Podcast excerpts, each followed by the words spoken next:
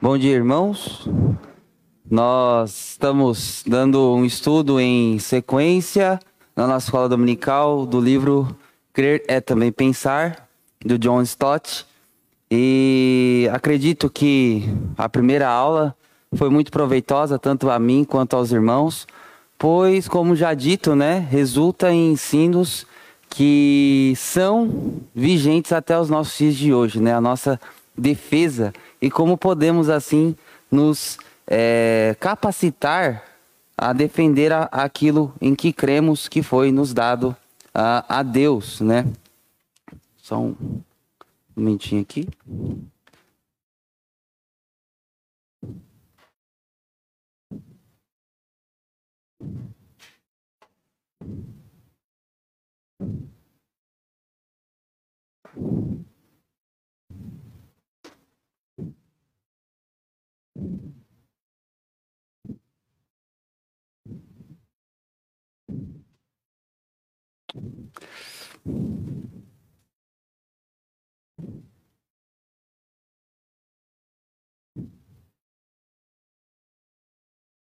Como é nos apresentado aqui, nesse primeiro slide, né? Não se trata de exaltar a mente em detrimento da fé, mas de torná-la discípulo de Cristo, pois só assim entenderemos o que é um verdadeiro culto a Deus com todo o nosso ser. Só assim será possível discernir a vontade de Deus, reconhecer a voz do bom pastor, compreender o real significado de uma vida de santidade e fazer um anúncio fiel do, ao Evangelho. Poder de Deus para a salvação de todo aquele que nele crê. Stott, crer é também pensar, página 12. Oremos. Santíssimo Deus, nós estamos aqui, ó Pai, em tua presença, pedindo, ó Pai, para que tu esteja nos instruindo, para que realmente sejamos capacitados pelo real conhecer da tua palavra. Nós lemos no Salmo 119 a importância, ó Deus, de guardar os teus mandamentos, de prezar por eles, e que nós, pessoas, discípulas do Senhor Jesus, possamos ter essa capacidade em nossas vidas. Deus, é isso que eu peço no nome de Cristo, nosso eterno Salvador. Amém. Para, para entrarmos nesse segundo ponto, nesse segundo é, capítulo que Stott trabalha em seu livro, vamos abrir nossas Bíblias em 1 Coríntios, capítulo 2. Primeira carta do apóstolo Paulo aos Coríntios, aos Coríntios, capítulo 2. Nós leremos dos versos 6 até ao 16.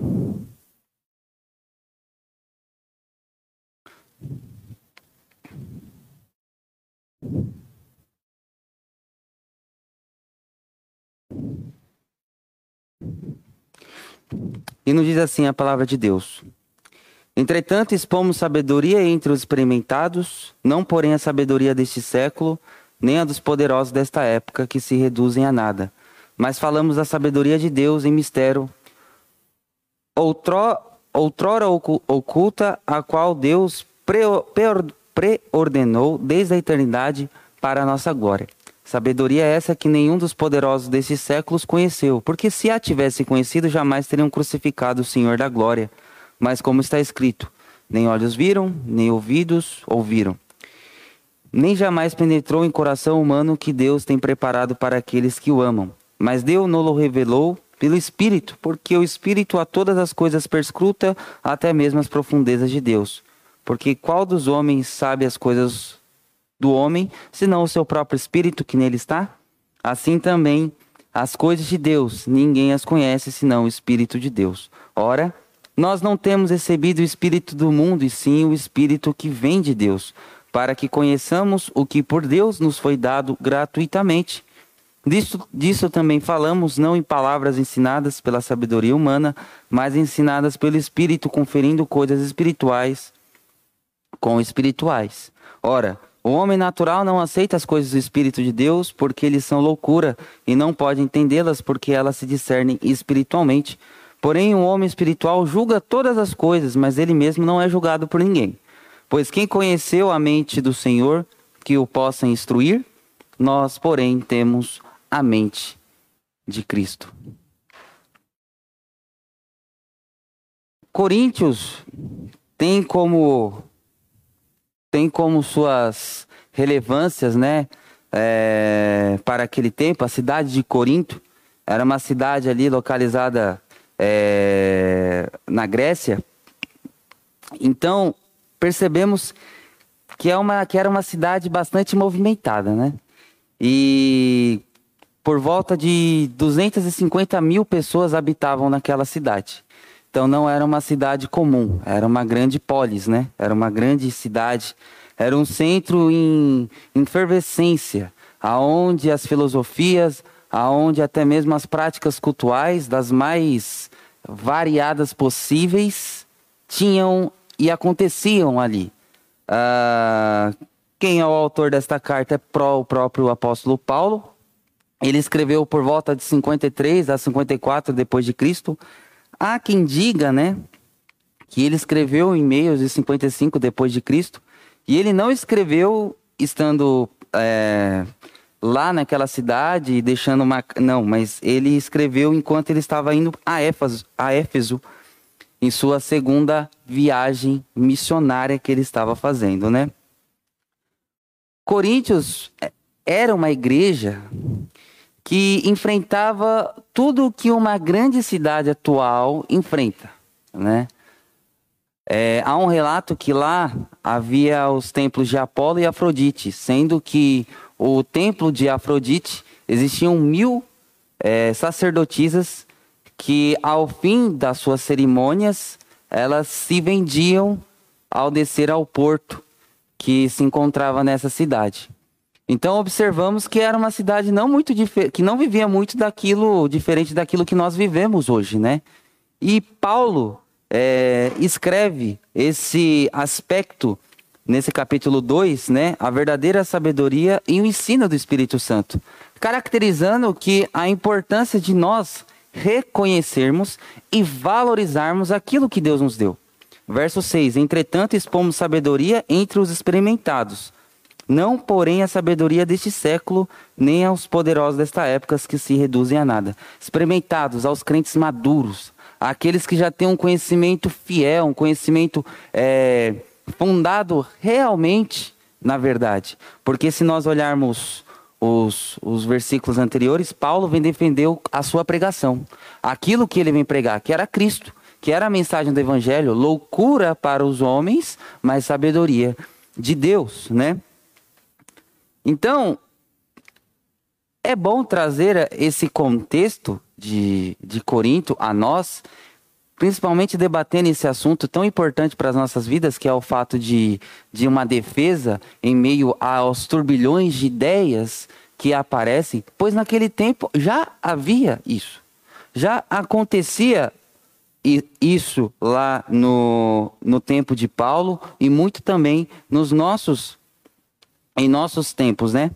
O que acontecia com a igreja de Corinto que, Corinto que fez Paulo escrever estas cartas, né? Não sei se os irmãos sabem, mas de fato, Paulo escreveu quatro cartas a esta igreja, sendo que duas se perdeu. Se perderam a primeira e se, e se perdeu a quarta, quarta carta de Paulo aos Coríntios. Nós temos somente a segunda, que no nosso caso é a primeira, e a terceira, que no nosso caso é a segunda. Então, Paulo, ele vem escrever esta carta pois a igreja estava tomando forma do mundo daquele tempo.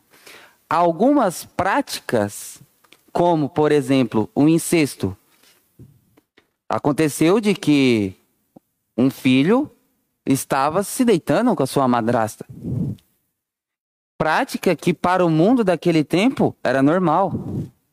E Paulo tem que escrever falando: isso está errado. Litígio entre irmãos, brigas judiciais que eram levados para fora, envergonhando assim o evangelho, porque o evangelho prega tem que amar o próximo, tem que perdoar, e os irmãos estavam com ódio tão grande que estavam levando todas aquelas condutas para fora, para fora da igreja. Então Paulo, ele se vê como um fundador dessa igreja, pois ele mesmo a fundou, de ter sido ali uma semente da sua, da sua obra missionária. ele se vê na obrigação de escrever a esta igreja, dizendo: Olha, vocês estão caminhando por um caminho perigoso. Ao ponto de Paulo falar assim: Como vocês que são o corpo de Cristo estão se unindo à meretriz? Se prostituindo nos cultos e achando que tal, tais práticas são normais? Vocês foram comprados por preço que é a ideia lá de 1 Coríntios capítulo 6. Todas as coisas me são listas, mas nem todas me convêm. Então, nesse aspecto, entendemos o porquê de Paulo ter escrito essa carta. A importância dessa carta para os nossos dias. É um aviso, um alerta para que nós não to tomemos a forma desse mundo, mas pelo contrário, nós sejamos, né, experimentados na sabedoria não deste século, como ele fala no verso 5, mas a sabedoria que vem no, uh, de Deus, né? A partir do, do versículo 10, Paulo vem falar sobre a essencialidade do Espírito Santo nas nossas vidas. Mas Deus nolo revelou pelo Espírito. Porque o Espírito a, a todas as coisas perscruta, até mesmo as profundezas de Deus. Esse nolo revelou, em algumas versões, pode até traduzido como nós, né? Deus nos revelou. Contudo, esse nos revelou, Paulo quer dizer, foi revelada a ele. A palavra que ele está escrevendo foi uma palavra revelada a ele. E foi revelada pelo Espírito. Espírito de Deus revelou essa palavra que tanto Paulo quanto os antigos profetas escreveram. Pois é uma palavra inspirada pelo Espírito. A Sagrada Escritura é inspirada pelo Espírito Santo. E ele vem mostrar essa essencialidade é, do Espírito Santo, pois ele caracteriza que o Espírito que revelou essa palavra para que ele escrevesse é o mesmo Espírito que está ali ao redor de Deus. Por isso que no versículo 11 ele fala: Por que qual dos homens sabe as coisas dos homens senão o seu próprio Espírito que nele está? Eu não sei dos seus segredos, mas o seu Espírito sabe. E se por um acaso eu começar a escrever sobre alguém, significa que eu sei algo sobre essa pessoa, significa que eu conheço. E Paulo diz: eu escrevo pelo poder do Espírito que foi dado a mim. Então, esse poder que foi me dado a mim é o poder do próprio Deus, aquele que está ao redor do trono da graça de Deus, né? Verso 12, a ideia que Paulo, 12 e 13, é a ideia da inspiração. É a ideia do, do que Deus deu a esses homens, né, tanto como Paulo quanto os outros discípulos, aos profetas, a ideia que eu já tinha falado, do nós não temos recebido o espírito do mundo, e sim o espírito que vem de Deus. Caracterizando a fidelidade dessa palavra que ele estava escrevendo, mostrando a, a que esta palavra que nós temos hoje é uma palavra é, que con, contém a verdade de Deus.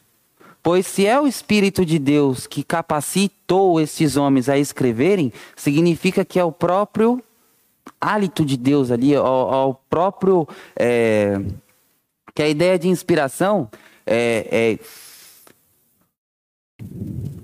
inspirei. Então, é algo que vem de dentro de Deus e é dado a nós, que é dado a eles. Estes homens que foram foram capacitados é, a escrever essa palavra é algo do próprio Deus, é a essência do próprio Deus. Paulo faz essa defesa lá em Timóteo, que fala que toda a escritura é inspirada por Deus. Inspirada. E nós, que, que ou Paulo se coloca ali, e eu, que recebi essa palavra, eu a escrevi porque eu recebi do próprio Deus, né? Disto também falamos, não em palavras ensinadas pela sabedoria humana. Não foi algo que ele leu em livros da filosofia que era vigente no mundo naquele presente século, mas foi algo que o próprio Deus, mas ensinadas pelo Espírito, conferindo coisas espirituais com espirituais. O que eu estou tratando aqui é de assuntos espirituais. O que eu estou falando aqui, Paulo está falando àquela igreja, defendendo ainda o seu ministério, defendendo essa palavra, o evangelho verdadeiro. É de Deus. vem do próprio Deus, né? E nos versos 14 aí em diante, ele vem falar sobre a iluminação.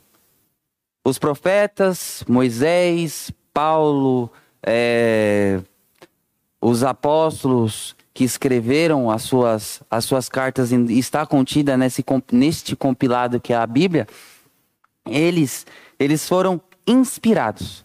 Eles receberam diretamente da fonte de Deus. A palavra de Deus não é mais escrita. Ninguém recebe mais esta revelação de Deus. Contudo, somos iluminados. Temos a iluminação. E essa iluminação vem por quem? Também vem pelo Espírito. Por quê? Ora, o homem natural não aceita as coisas do Espírito de Deus, porque eles são loucura e não pode entendê-las porque elas se discernem espiritualmente. Porém, o homem espiritual julga todas as coisas, mas ele mesmo não é julgado por ninguém. Deus nos deu a palavra que é da fonte, que é de uma fonte confiável, pois é dele mesmo, é do Senhor dos Senhores, e nos deu também a capacidade de poder entendê-la. A iluminação desta palavra, que é de suma importância para as nossas vidas compreender esse aspecto. Não é que é porque Deus me ilumina, não preciso estudar. Não é porque Deus me ilumina, não preciso de professores, eu não preciso de ter um pastor, de ter, de ter, de precisar vir à escola dominical, de precisar assistir à escola dominical. Pelo contrário, porque Deus me ilumina, eu preciso ser cada vez mais sedento por querer conhecer mais. Porque o que nós conhecemos é pouco em, em relação àquilo que Deus é. Deus se revelou uma porcentagem entendível a nós, pois Ele é infinito. Você consegue compreender o infinito? Não mas ele consegue colocar a sua, a, a sua essência em palavras que possamos compreender na imagem de Cristo, pois ele é o Deus encarnado. Este é a imagem do Deus e é isto o que nós pregamos. A imagem de Deus, do Deus encarnado. Jesus morreu, Deus morreu por você. E ele nos confere a sabedoria, a capacidade de poder entender estas verdades, né? Então nós entendemos, nós somos iluminados também pelo Espírito Santo. E esta é uma palavra muito importante a nós. Deus nos deu a palavra, Deus deu a palavra àqueles que, que a escreveram, receberam a mensagem pelo Espírito Santo, a ação do Espírito Santo, tanto naquela função, quanto nesta função nos, até os nossos dias, que é a função de sermos iluminados por ela, né? Temos em nossas mãos o material de estudo para realmente conhecer a vontade de Deus. E como aplicar isso em nossas vidas? Temos o poder que foi nos conferido por causa de Cristo. E por esse poder seremos julgados. E devemos ser sedentos por querer saber mais deste livro de suma importância a nós. Essa palavra aqui não é simplesmente um livro que conta histórias, né? Eu estava pesquisando algumas frases e Einstein disse que ele respeitava a Bíblia porque eram histórias, é, eram fábulas bastante convincentes, né? Parafraseando o que ele quer dizer, queria dizer, são histórias encantadoras, mas eu não, mas não desrespeito quem acredita mas são histórias encantadoras. Não são histórias encantadoras. É Deus, todo em sua essência, em todo o seu poder, se revelando a nós, pecadores. Por isso que devemos ter o, o cuidado. Por isso que devemos ter a sede por querer conhecê-la. Por isso que devemos ter sempre a alegria de poder querer ouvir cada vez mais desse Deus que fez tanto por nós, né? É, e, e, e ela, como eu disse, né? Nós por ela conhecemos a vontade de Deus e como aplicar isso em nossas vidas. E temos esse poder porque foi conferido por Cristo, né? Temos, recebemos o Espírito Santo nas nossas vidas porque foi o próprio Cristo que nos deu esse dom. Eu vou falar, eu vou citar uma frase e eu quero que os irmãos tentem acertar quem falou isso. Eu estava fazendo uma revolução na força da guerra, na, for na força da guerra. Mas lendo as páginas deste livro, livro, a Bíblia, descobri que Cristo fez uma revolução muito maior do que eu, sem violência e destruição. Fiz a revolução do amor e da liberdade espiritual mediante o sangue da sua cruz. Quem falou isso? Quando eu vi, quando eu pesquisei e descobri quem falou, eu fiquei, falei, não, não foi, não é, não é capaz. Napoleão Bonaparte. Napoleão Bonaparte, que foi um grande estrategista, né, de guerra, ele diz: Eu estava fazendo uma revolução na força da guerra. Mas lendo as páginas desse livro, a Bíblia, descobri que Cristo fez uma revolução muito maior do que eu, sem violência e destruição. Fiz a revolução do amor e da liberdade espiritual mediante o sangue da cruz. Napoleão, um general de guerra, reconheceu o poder da Bíblia.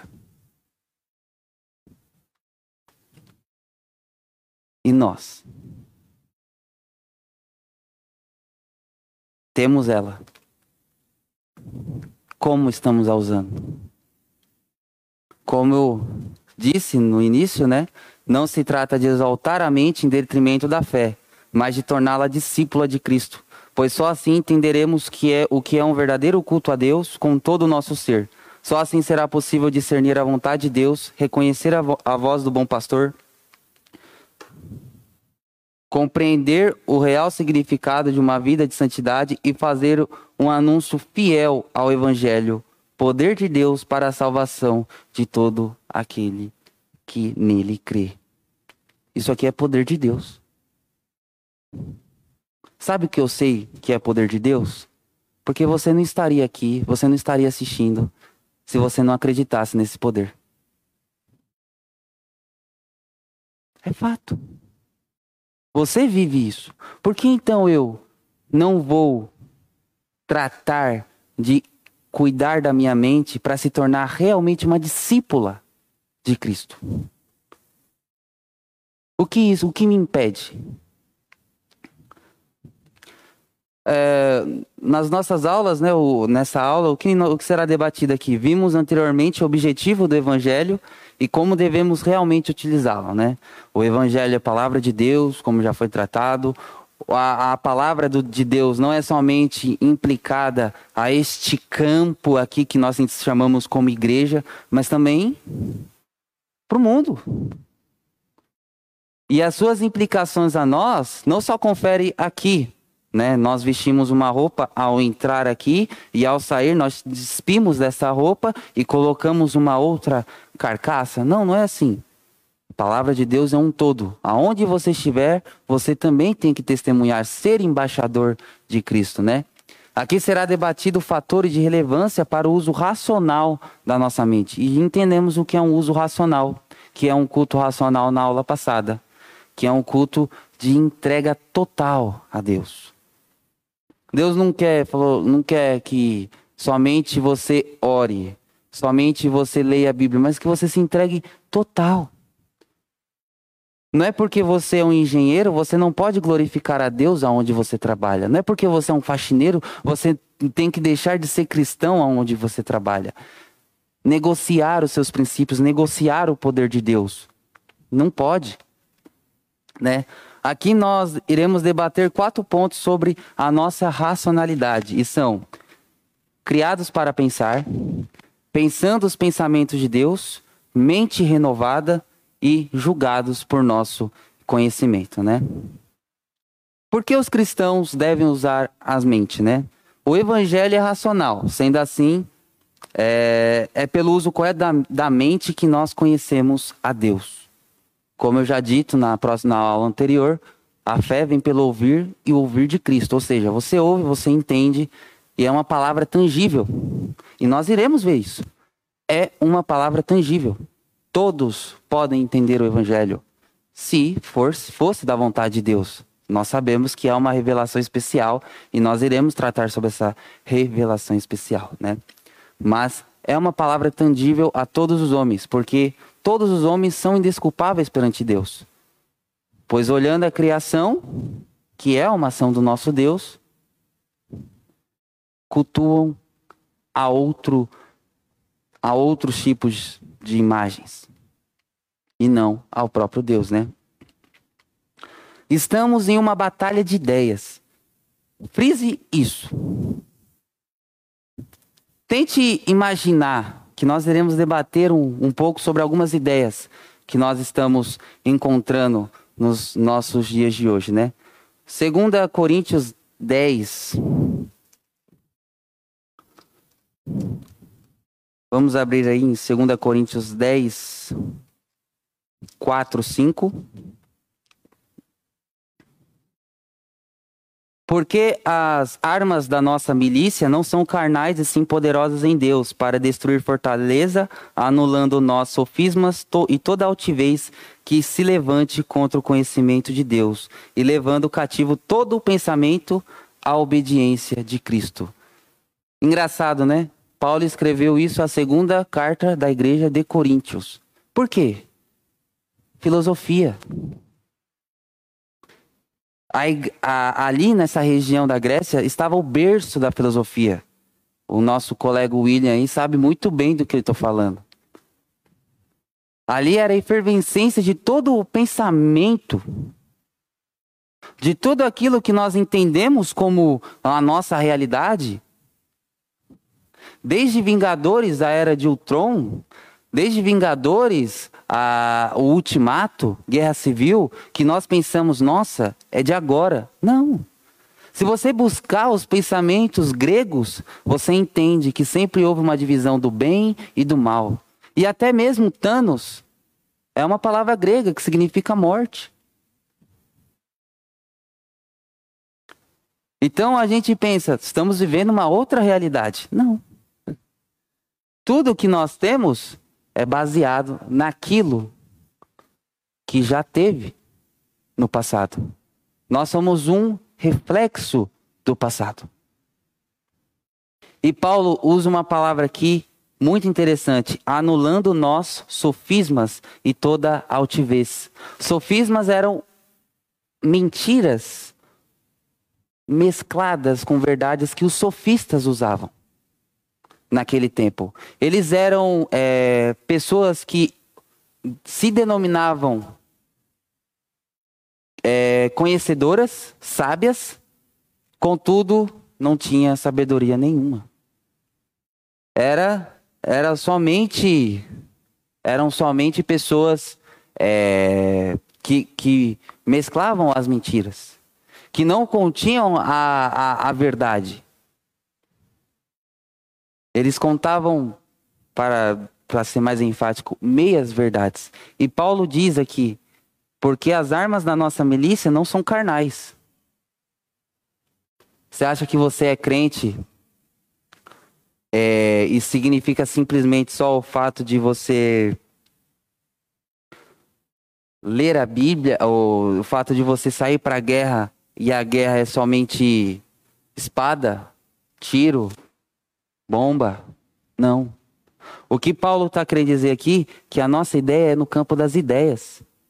Porque ele diz: as nossas armas não são carnais, e sim poderosas em Deus para destruir fortaleza, anulando nós, não anulando em nós, mas anulando nós. Ou seja, a nossa ação é fazer com que essas mentiras que são contadas sejam anuladas pela arma que Deus nos dá, que é o seu conhecimento, que é no verso 5. E toda altivez que se levante contra o conhecimento de Deus, e levando cativo todo o pensamento à obediência de Cristo. A nossa guerra é no campo das ideias. Essa frase é, que eu que eu peguei é do livro de John Stott. John Stott cita esse Sir Leslie Munro, é, ele citou essa palavra, é, é, esse discurso, quando a União Soviética, né, derrotou a Revolução Húngara, Húngara, Húngara, Húngara, é, acho que é isso. Húngara. Obrigado, irmãos. Húngara. Exatamente. Então, olha o que ele cita.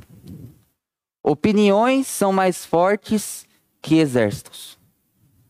Opiniões, sim, baseadas na verdade e na justiça, no final prevalecerão contra as baionetas da infantaria, o fogo da artilharia e os ataques da cavalaria. Opiniões são mais fortes que exércitos.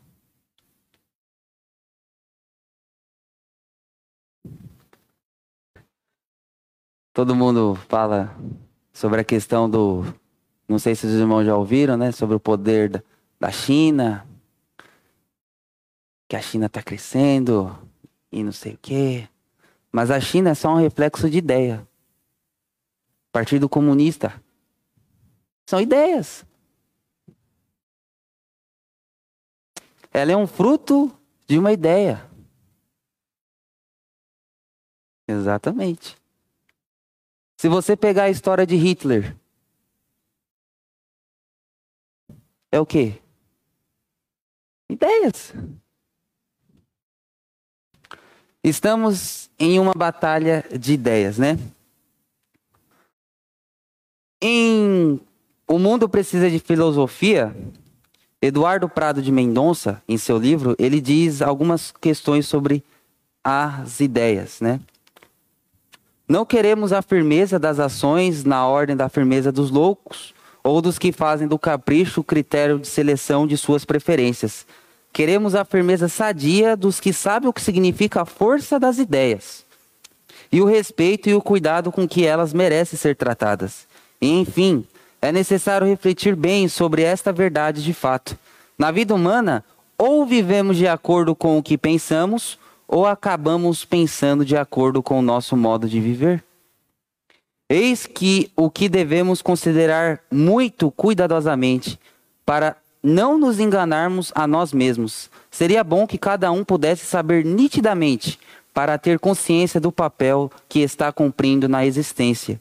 Se as ideias que dirigem a sua vida são fruto de uma reflexão crítica ou são apenas a formulação teórica justificava, justific, justi, é, um modo impensado de pensar.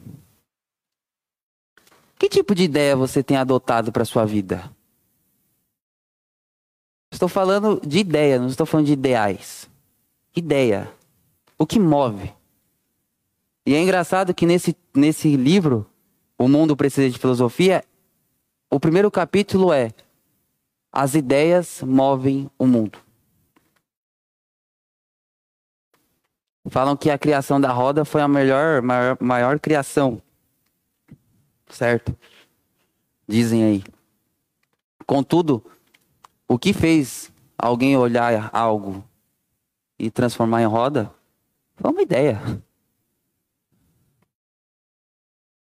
E ele mostra que muitas vezes nós entendemos que os filósofos são loucos, né? Nossa, filosofia tá doido, né? Só, só você parar para pensar. Sócrates, Platão, Aristóteles. Considerados loucos naquele tempo lá, reverenciados por poucos, mas considerados loucos. E hoje em dia, muito do que nós vivemos na nossa sociedade é fruto do pensamento daqueles homens. As ideias caracterizam os sentimentos, as ideias determinam a vontade, da clareza das ideias depende. Enfim, a firmeza das ações. As ideias não estão apartadas da vida, mas estão na existência como eixo em torno de que o mundo humano efetivamente gira. Esta é, de fato, a força das ideias, e assim é que as ideias movem o mundo. Elas caracterizam sentimento, elas caracterizam vontade, caracterizam a força de como agir. Hitler.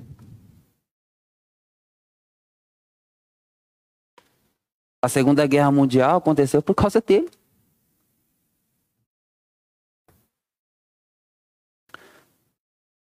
Meu argumento é que as grandes doutrinas da criação, revelação, redenção e julgamento envolve o fato de que o homem tem um dever inevitável, tanto de pensar quanto de, de agir com base no que pensa e conhece. Indispensável.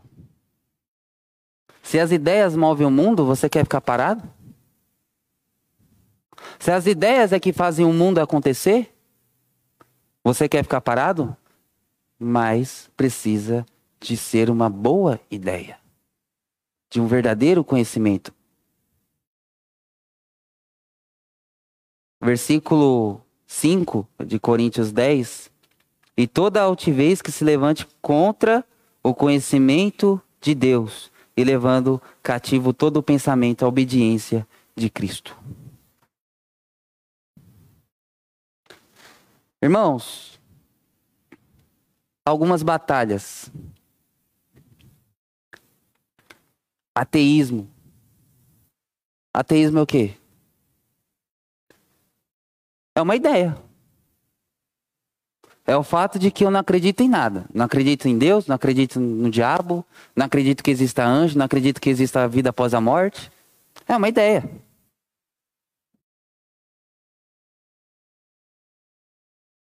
O ateísmo, pesquisando um pouco sobre isso, diz que a sua crítica recai sobretudo às concepções que não tenham nenhuma prova comprovada por métodos científicos, constituindo assim argumentos racionais para comprovar a existência divina. Com isso, afirmações que provem a existência de Deus pela experiência pessoal, pela ou pela tradição ou num livro não serão provas válidas para um ateu. Ah, você diz que sente Deus. Mas na minha ideia, na minha concepção, eu não acredito. Falar que sente, não, eu quero ver. É engraçado, né, que essa imagem trata muito bem como os ateus pensam que é a religião, que é um aprisionamento da nossa mente. Mas não é. A imagem do lado aqui, acho que os irmãos já sabem o que é, né? Ideologia de gênero. Não é uma ideia? E a gente não está enfrentando? Eu peguei uma definição sobre ideologia de gênero. Ela é dada por uma filósofa chamada Arlene Bacardi. Para ela, ideologia de gênero é o quê? Uma ideologia que atende aos interesses políticos e sexuais de determinados grupos, que ensina nas escolas para crianças, adolescentes e adultos que o gênero, o sexo da pessoa, é algo construído pela sociedade e pela cultura, as quais eles acusam de patriarcal, machista e preconceituosa.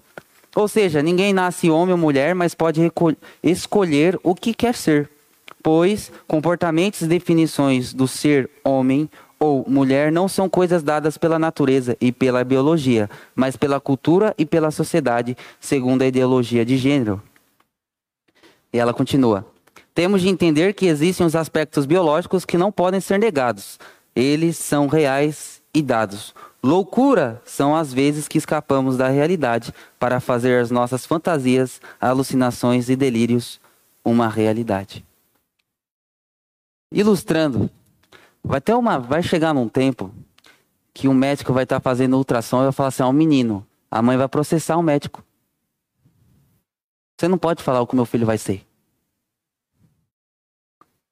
Ideologia. Ideias.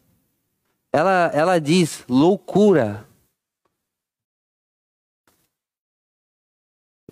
Você tem corpo de menino, você tem tudo que um menino tem, mas você pode ser menino. É o que nós estamos enfrentando hoje aí. A nossa luta a nossa guerra não é contra a carne, campo das ideias. Aborto.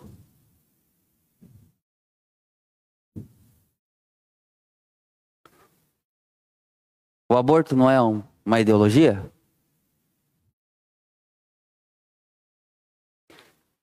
Eu pesquisando sobre alguns argumentos a favor do aborto, eu encontrei 15. Eu vou ler alguns para os irmãos. O feto é parte do organismo materno e a mulher tem livre disposição do seu corpo. Ou seja, o bebê é um, um vírus. É um corpo que eu não quero que cresça dentro de mim. É um corpo estranho. Por isso, então,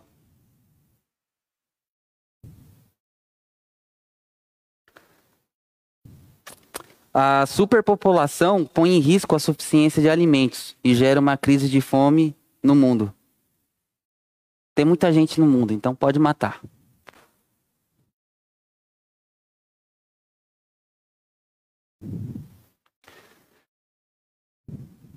Desinformação acerca dos métodos para se evitar a gravidez. Ah, ela não sabia que existia o preservativo, pílula pílulas anticoncepcionais. Não conhecia um ginecologista.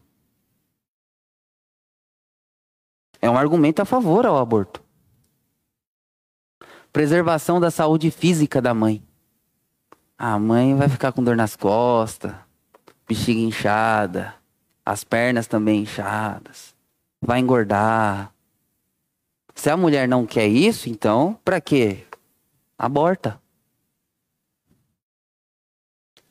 Danos à reputação da mulher. Esse é um aspecto interessante, a, a, a questão do, do aborto. Danos à reputação da mulher ou à sua condição social quando a gravidez é fruto de relação socialmente reprovada, quando ela é estuprada. Sofismas.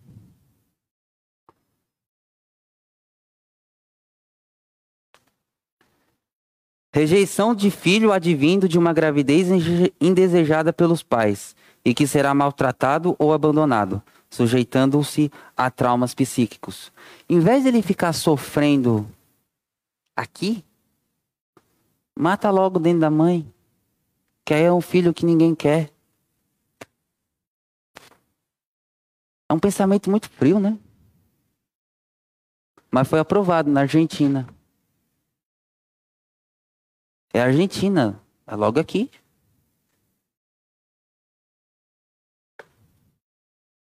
Não é muito longe, não estamos longe.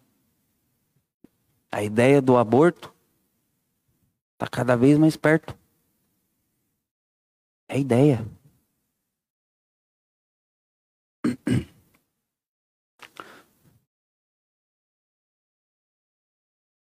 Isso aí dá muita confusão. Direita e esquerda. Ser ou não ser? Sair da briga em família. E são ideias.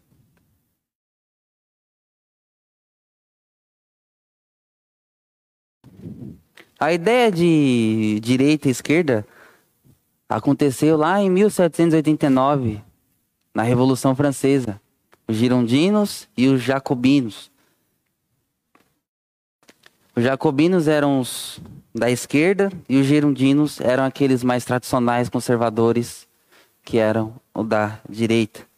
A esquerda defende, né, alguns aspectos que ela defende é aperfeiçoar o mundo por meio de políticas que instaurem a justiça social ou o igualitarismo, ou a socialização dos meios de produção econômica ou qualquer outra ação que remeta à ideia, à ideia, à ideia de igualdade. É ideia. A direita, já os ideólogos de direita pretendem perfectibilizar o mundo a partir de uma perspectiva idealizada do passado e da tradição de valores nacionais ou religiosos. Estamos em batalha de ideias? E o nosso papel aqui, ó, versículo 4: Porque as armas da nossa milícia não são carnais e sim poderosas em Deus, para destruir fortaleza, anulando nós sofismas e toda altivez que se levante contra o conhecimento de Deus. Isso aqui é pouco em relação àquilo que nós conhecemos e sabemos. Estamos em guerra de ideias. E como nós estamos nos preparando? Se é uma guerra, a gente tem que estar armado. E, e o que Paulo fala sobre o nosso armamento é o conhecimento. Nós somos criados para pensar, né? Somos criação de Deus e o que nos faz especiais? O pensar. O fato que nós pensamos nos torna especiais. Nós olhamos a criação e refletimos. E o homem, por mais que seja incrédulo, ele acredita que algo criou aquilo. Ele não, ele não pode colocar a glória a Deus, mas ele acredita que algo criou.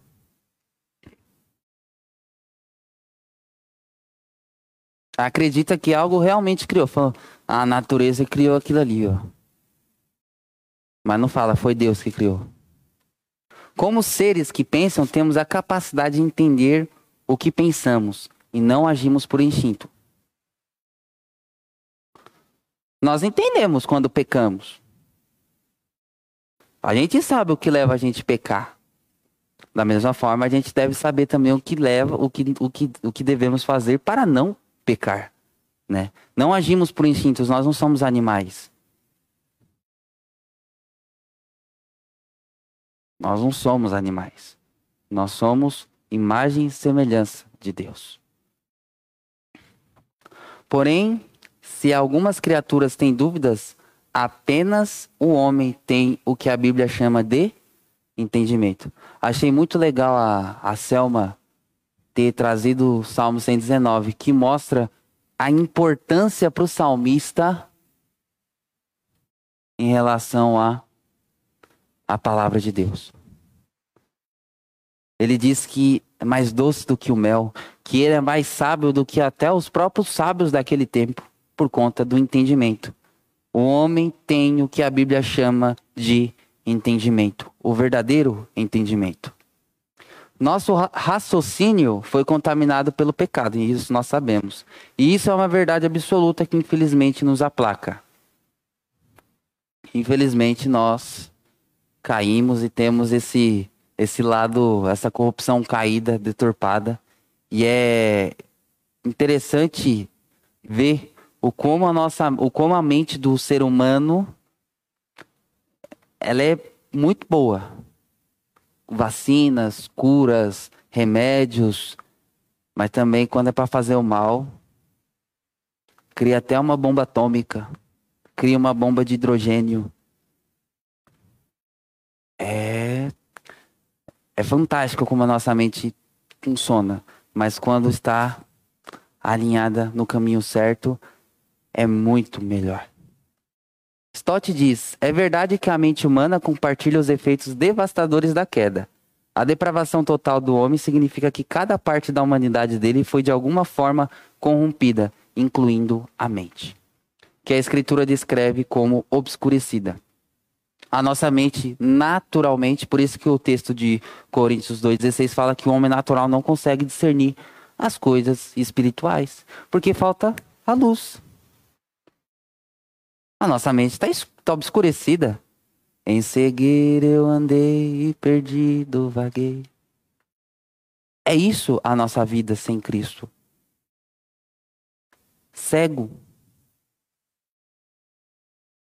O afastamento de Deus e da sua vontade faz com que o homem se torne rebelde, desconsiderando Deus e sua vontade. Por isso que o homem é indesculpável. Por isso que o homem vai sofrer o juízo. Ah, mas por que eu nunca nem ouvi em a minha criação? Vocês resolveram adorar o sol, a mãe terra, do que o Criador.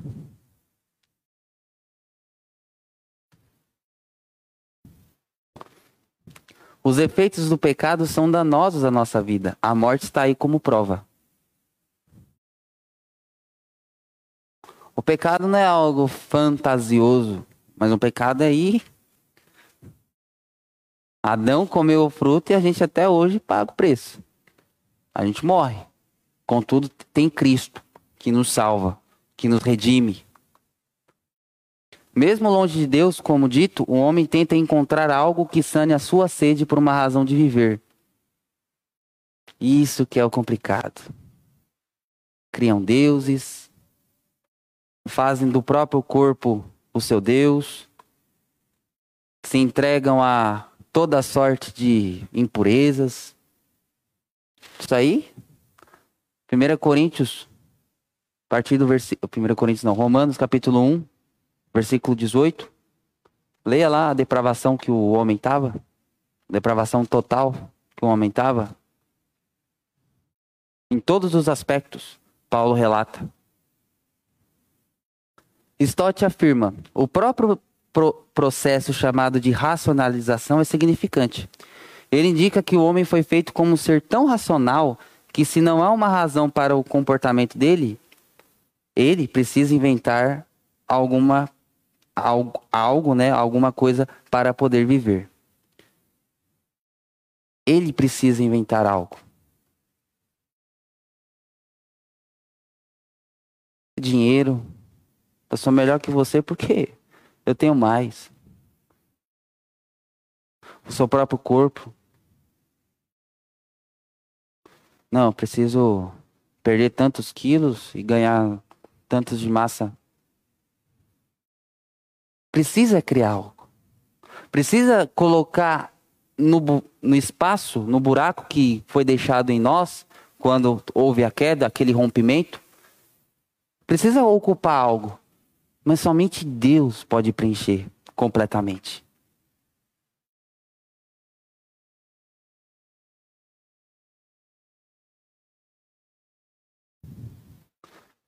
que uma, uma explosão pode criar vida e as outras explosões podem destruir? Por que o Big Bang tem que. Foi uma explosão e gerou uma reação que criou todo o sistema, criou as galáxias, criou tudo. Não é você inverter os valores? Não é você criar algo para ocupar o espaço de Deus? Ah, nossa, esse mundo é tão complexo, né? É, foi criado por uma explosão. E teorias e mais teorias para comprovar aquilo que a Bíblia fala em um capítulo. Em dois, né, para falar a verdade. Deus que criou a natureza, foi Deus que te criou. É muito simples, então eles querem complicar aquilo que é fácil. Porque eles estão cegos. Se eu apagar a luz aqui num, num dia escuro e eu falo ande em linha reta, você vai conseguir andar em linha reta? Não. Você não tem senso de direção. Então você vai tentar, você vai bater no banco, você vai cair. Os homens sem a luz no entendimento de Deus são desta forma procura um, um caminho. Só que eles estão cegos, então o verdadeiro caminho não aparece para eles. Por isso que a sabedoria do homem é loucura. Não tenho como explicar como o mundo foi criado. Fala que foi uma explosão. Não tenho como explicar que o homem, como o homem foi criado. Fala que foi uma evolução do macaco. É mais simples, né? Não. É o caminho errado. Isso que é inverter os valores. Isso que é se tornarem desculpáveis. É algo que Deus coloca à nossa frente. O sol nasce para você, não nasce? Jesus deixa bem claro: o sol nasce para os justos e para os ímpios. Está aí, atestando todo dia de que tem um Deus que está sustentando todo esse processo de criação.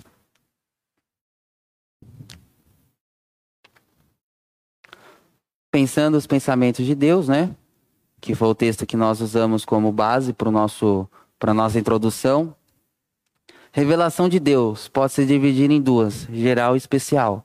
Geral é essa ideia, né? Eu até coloquei é, Salmo 19, 1 ao 4, que é os céus proclamam a glória de Deus, um dia discurso a outro dia.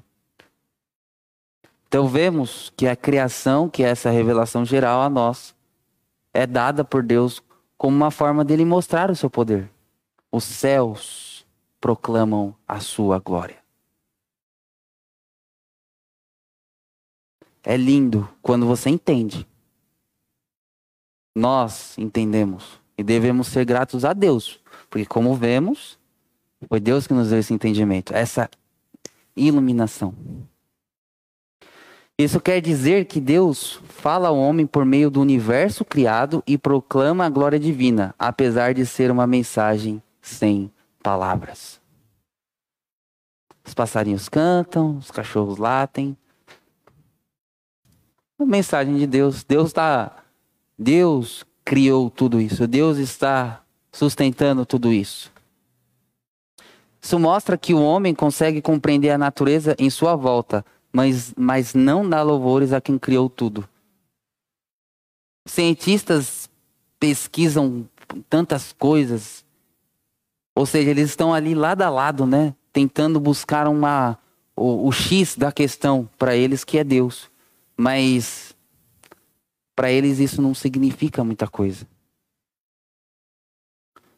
Revelação especial que é o texto de 1 Coríntios 2, 14.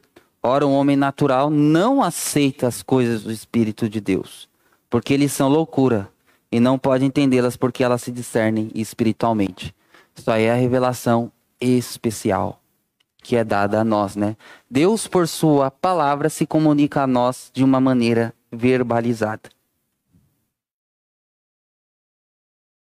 É, é que nem é que nem quando você está cuidando de uma criança e você chega nela e fala assim: "Não, é para tocar nisso". Aí a criança vai lá e toca. Falei para você não tocar nisso. Você quer que eu desenhe para você? Deus desenhou para nós. Deus escreveu a nós sua palavra. Stott afirma: a comunicação por palavras pressupõe uma mente que possa entender e interpretar essas palavras, pois elas são símbolos insignificantes até serem decifradas por um ser inteligente. A ideia de símbolo e significado. Só que a revelação especial, você precisa ter o símbolo, ter a sua mente, um intérprete, para depois você conseguir ter o significado. O homem natural não aceita. Eu vim, graças a Deus, de um berço cristão. Então, desde pequeno, querendo ou não, sabendo que era não, tinha que ir para a igreja. Deus me chamou. Amém. Mas tem muitos casos de pessoas que estão longe. E o primeiro contato com o evangelho, quando não é da vontade de Deus, é rejeitar a palavra. eu quero saber disso. Isso aí. O herói morreu. Aonde você já viu isso? Até o. Até os Vingadores, o último que lançou, o Ultimato. Se o herói morresse, não era herói de nada. Porque o Homem de Ferro morreu, aí ele virou o herói dos heróis. Não. E é, Stott deixa bem claro, né? Se Deus nos deu uma palavra verbalizada, ele se pressupõe de que você vai conseguir entendê-la. Ué, se eu coloco uma placa pare para a pessoa parar e a pessoa não para, eu vou falar o que dessa pessoa? Não respondem. Só pensem. Mas é isso que você pensa. E Deus dá a palavra, dá o intérprete a nós e ainda a gente não consegue aplicar em nossas vidas. Mas Deus é misericordioso, diferente de nós. Ele fala assim: Eu sei que você não tem sabedoria. Eu ainda dou essa sabedoria para você. Observamos então que o processo de pensar é dado por Deus para que o conheçamos. Uma das funções mais superiores e nobres da mente humana é ouvir a palavra de Deus, nobres e superiores.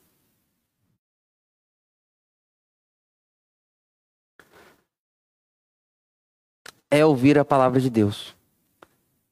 Aí tem gente que mata e morre para olhar, para ver um palestrante de uma, de uma área que, nossa, aquele é o gênio dos gênios, é o Mark Zuckerberg, é nem sei qual médico dos médicos tops em cirurgias e não sei o quê. Porque ele é o filósofo dos filósofos, porque ele é o físico dos físicos, porque ele é o jogador dos jogadores, e eu preciso estar tá lá. E Stott deixa bem claro que uma das funções mais superiores da nossa mente é a capacidade de poder estar aqui, de poder estar assistindo sobre a palavra de Deus. Porque é uma revelação dada diretamente de Deus. Então, ler a mente dele, olha que, que engraçado. Então, ler a mente dele e pensar conforme os pensamentos dele, tanto na natureza quanto na escritura. Ler a mente dele. Por que ler a mente dele? Não foi algo que Deus mesmo capacitou aquelas pessoas a escreverem, que foi dado na inspiração dele? Então é dele. Paulo, em Romanos 12, versículo 2, fala para que conheceis a perfeita, boa e agradável vontade de Deus.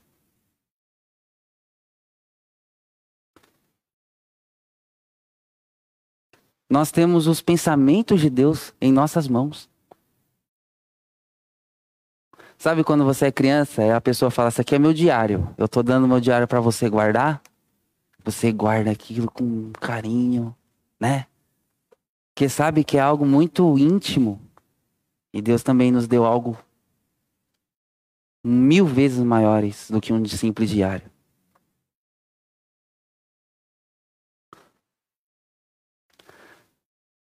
Mente renovada. Redenção que Deus nos deu por meio de Cristo foi uma redenção completa. A redenção carrega consigo a renovação da imagem divina do homem que foi distorcida pela queda, e isso inclui a mente. Ao momento que nós fomos redimidos, Deus também nos redimiu a mente. Somos capazes de pensar, somos capazes de entender a vontade de Deus. O que Jesus fez por nós foi nos dar um propósito para a nossa capacidade de pensar. Esse é o grande estalo. Esse é o. Você está perdido, você está cego e você está batendo em tudo. Você não está conseguindo encontrar um caminho. Jesus vem, te redime, ele mostra o caminho, porque a palavra dele é lâmpada. Porque a palavra dele é luz. E aquilo que você estava gastando seu tempo, gastando sua força, gastando seu vigor naquilo que não é pão, Isaías 55, vós, vocês estão gastando seu dinheiro com aquilo que não é pão, aquilo que é essencial. Vocês estão gastando seu esforço naquilo que, ó, vai resultar em nada. Deus fala assim: você foi escolhido, a sua mente é renovada, portanto você vai viver para minha glória. Ele dá um propósito para você. Ele nos deu um propósito.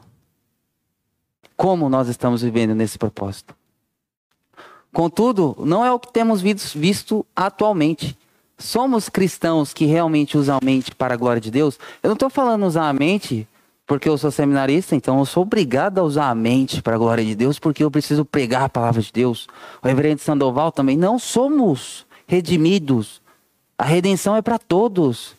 Eu não ganhei uma redenção maior porque eu fui escolhido antes da fundação do mundo para ser salvo e ser seminarista. O reverendo Sandoval não ganhou uma, reden uma redenção maior porque ele foi salvo e foi escolhido para ser pastor, mestre. Não.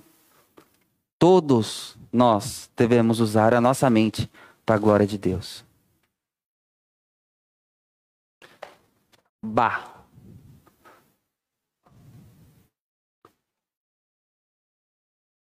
Aqui, é. É. A, a gente pega o microfone aqui, ó. É, hoje em dia, para fazer comentário, a gente tem que.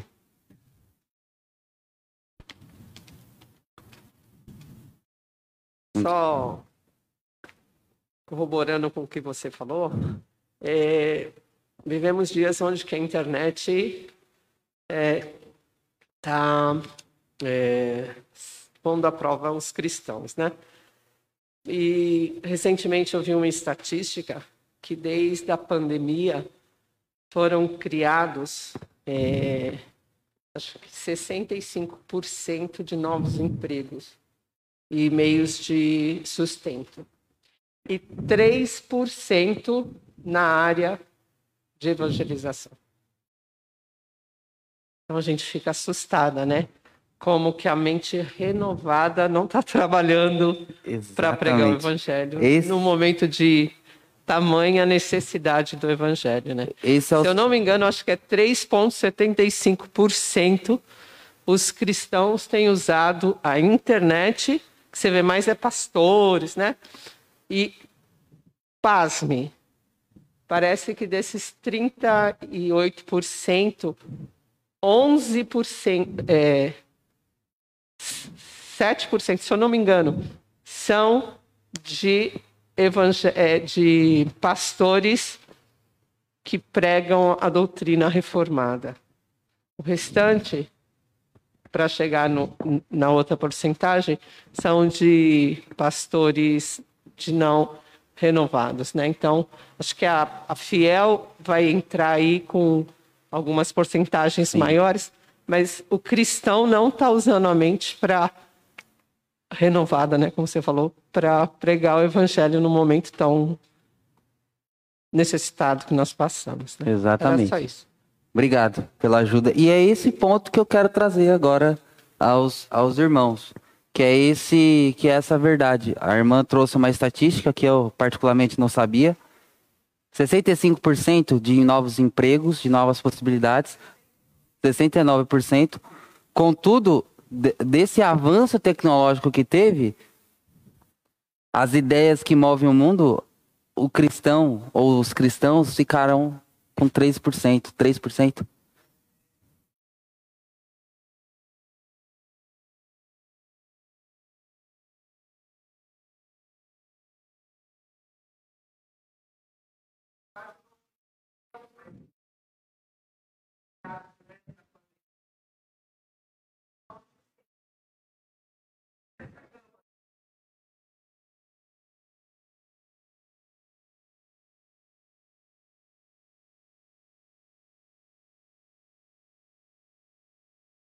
Entendi. Exatamente.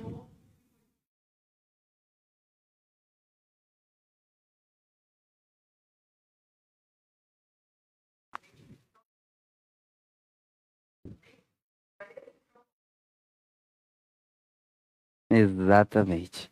Então, essa é a questão bastante latente dos nossos dias, né? Que é o fato de como nós, que temos tamanha verdade em nossas posses e como nós não a utilizamos da maneira correta. Né? Como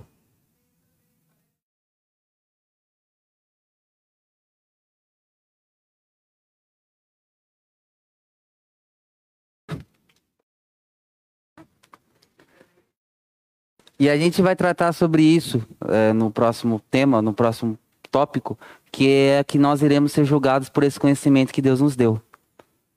Você acha que Deus deu tudo isso para nós e a gente ia ficar incúlume? Não.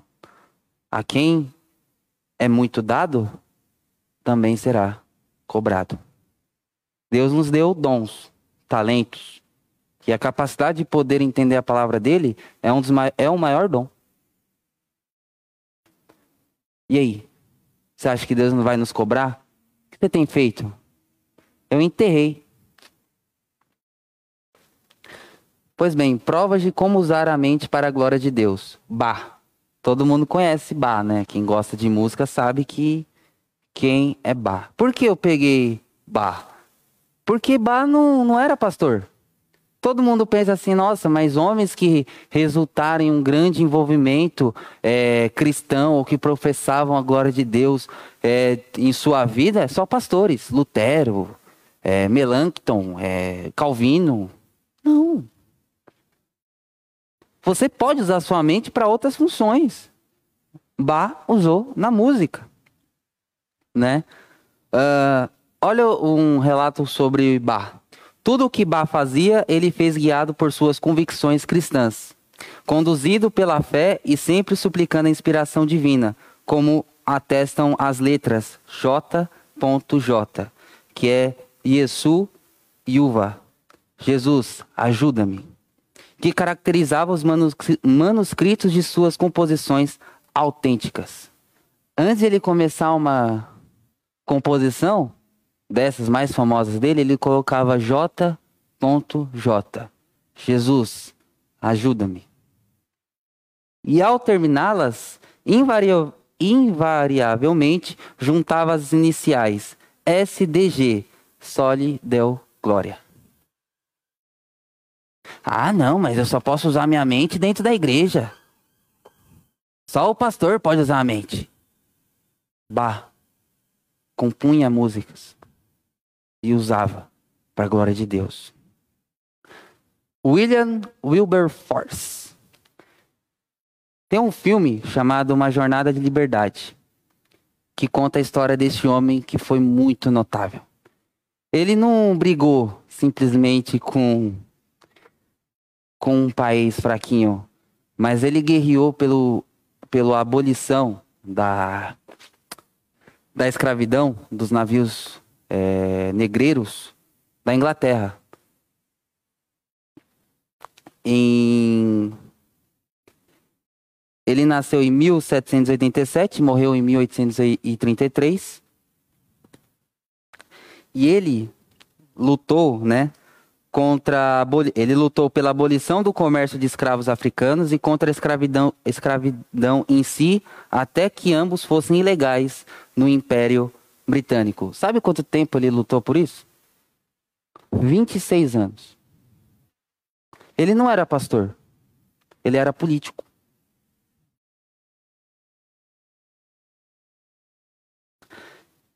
Ele perdeu muito. Perdeu muito. Embora nunca tenha perdido uma eleição parlamentar dos 21 dos 70, é, 20, dos 21 aos 74 anos, a causa da abolição do tráfico de escravos foi derrotada 11 vezes antes de sua aprovação em 1807. Ele lutou pela abolição. Esse filme, Uma Jornada pela Liberdade, tinha Netflix até o ano passado. Infelizmente eu não cheguei a assistir, eu fiquei sabendo dessa história através de uma aula que eu tive lá no seminário. Contudo, é uma história de uma grande relevância. Por 11 vezes ele foi derrotado, mas ele não desistiu. E ele usou a sua mente, toda a sua força, para abolir. E a batalha pela abolição da escravidão não obteve a vitória decisiva, decisiva até três dias antes dele morrer, em 1833. Ele não estava interessado em saber se o nome dele ia estar tá lá ou ele ia cortar a fitinha que ia inaugurar um marco. Não. Ele só queria abolir, porque ele era cristão. Porque ele viu que o que eles faziam era errado. Ele se converteu e lutou. Disponibilizou a sua mente. E por 26 anos ele lutou e conseguiu ganhar. C.S. Lewis. Quem não sabia o nome dele é Clive Staples Lewis. Quem não conhece a história de C.S. Lewis? Ele era ateu com 15 anos de idade. E ficou até os 31, quando ele se converteu. E ele disponibilizou toda a sua capacidade intelectual, tudo aquilo que ele conhecia, e escreveu as Crônicas de Nárnia, entre outros marcos, sendo que o primeiro livro que ele escreveu foi Regresso do Peregrino. E para quem não sabe, o, o escritor do Senhor dos Anéis também era católico, mas ele vinha de um cunho cristão. Tem como usar a mente? Tem. Isso aqui é pequeno. Eu estava tentando por tentando procurar uma pessoa que fosse atual nos nossos dias, que tivesse uma grande relevância. Infelizmente, irmão, se eu estiver esquecendo de alguém, que eu tô com certeza, me perdoem. Mas o fato é que esse é o mais do século XIX, século XX, melhor dizendo, mais atual dos nossos dias, o C.S. Lewis. Tem como usar julgados por nosso conhecimento. Um dos benefícios que uma mente renovada nos traz é a capacidade de fazer um correto julgamento das situações. Somos todos culpados por Deus, porque Ele se revela a nós, e ao não reconhecê-lo, somos indesculpáveis. Deus nos fez seres pensantes, Ele nos tratou como tais, comunicando-se por meio de palavras. Ele nos renovou em Cristo e nos deu a mente de Cristo, e Ele nos considerará responsáveis pelo conhecimento que temos. Nós temos a mente de Cristo, por isso que nós iremos ser julgados. Deus não é injusto para não nos julgar se nos der realmente um alicerce, um embasamento correto. Isso nos mostra que devemos valorizar o conhecer tanto no conceito geral quanto naquilo que se refere à revelação especial. Deus, em Sua palavra, sempre, valoriz... sempre valorizou buscar o conhecer. Então, se não o fazemos, somos condenados por nossa preguiça intelectual. Quando conhecemos, somos condenados por falta da aplicação desse conhecimento. Deus não falou para você, não, você vai ser convertido e ponto. Ele nos chama como sacerdócio real, propriedade santa, exclusiva de Deus.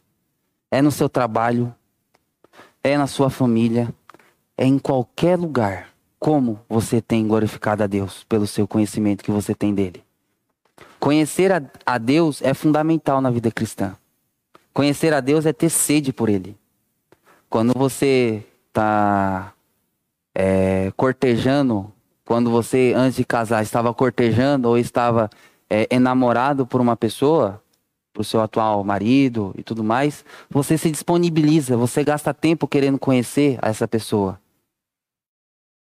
Não na, não na mesma proporção, obviamente, mas o fato é de conhecer nos leva a ter essa sede por querer cada vez mais.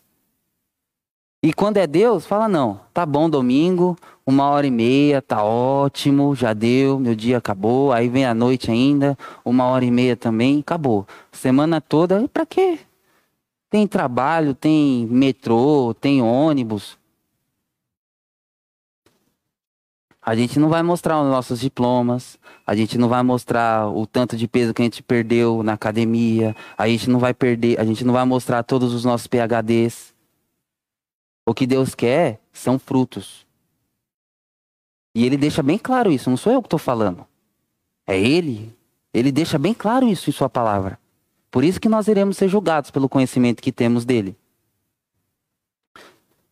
A importância de sim pensar a nossa fé se dá porque o nosso Deus usa dessa capacidade para nos ensinar. Jesus, por meio de seu sacrifício, nos deu uma mente renovada. Devemos estar aptos a usar nossa mente para a glória de Deus seremos julgados por nosso conhecimento de Deus e como estamos usando. Algumas aplicações. Em nosso contexto, as mais variadas ideias estão aparecendo. Nós, por meio do estudo da verdade, devemos nos calçar para defender a verdade imutável. Vemos várias ideias, várias hipóteses, várias teorias. E aí? A gente tem a verdade. Devemos trabalhar com ela. Devemos nos calçar. Não estou falando para a gente sair daqui, colocar uma faixa, não. É no seu dia a dia. É na sua, no seu culto racional. No meu culto racional. No nosso culto racional. Como visto, Deus nos deu a sua palavra. E temos o dever de estudá-la, pois esse é o nosso dever, porque a nossa mente é para isso. É o nosso dever. É o dever de casa. Senão a gente reprova. Deus vai nos julgar. Seremos julgados por como estamos utilizando essa sabedoria que Deus nos deu. Ou seja, a nossa responsabilidade é muito grande. Somos embaixadores de Cristo. Somos pessoas que devemos defender a fé. Jesus Cristo fala assim: aquele que quer me seguir, pegue a sua cruz. E cruz é leve, né? Nossa, como é levinha a cruz. Meu Deus. Não, a cruz é pesada. Ou seja, é um trabalho árduo, mas vale a pena, porque aquele que perde a vida em Cristo, este a encontra.